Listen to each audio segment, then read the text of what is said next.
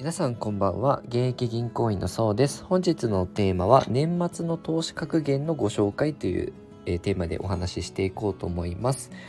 えー、投資をしてると、まあ、相場格言みたいなものがあって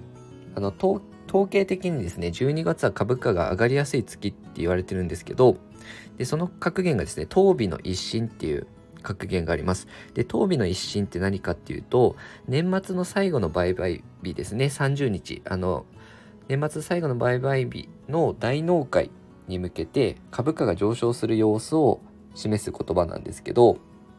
じゃあなんでですね、12月になると、あの株価って上がっていきやすいのかっていうところなんですが、えっと、毎年ですね、節税対策による売り株の売りっていうのが、えー、あるんですけど、まあ、含み損が出てるとあのそれを売却して1年間の利益と相殺して節税をする損益通算っていうのができるんですけど、まあ、その売りが入るって言われてるんですよね。でこの節税対策の売りっていつまで続くかっていうと大納会の2営業日前まで続くんですよね。あのギリギリ年末のギリギリまで。でこの節税対策の売りが終わると今度は売りじゃなくて今度は新たに買う買う人ですねが増えてあの、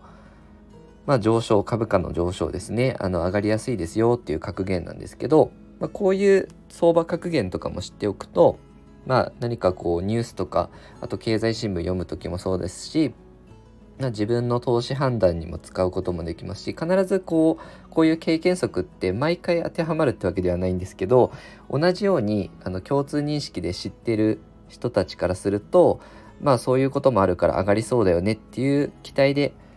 あの買いが入ったりもするので是非ねこういう投資の格言とかも学んでおくと面白いかなと思いましたので今回はね当美の一新ご紹介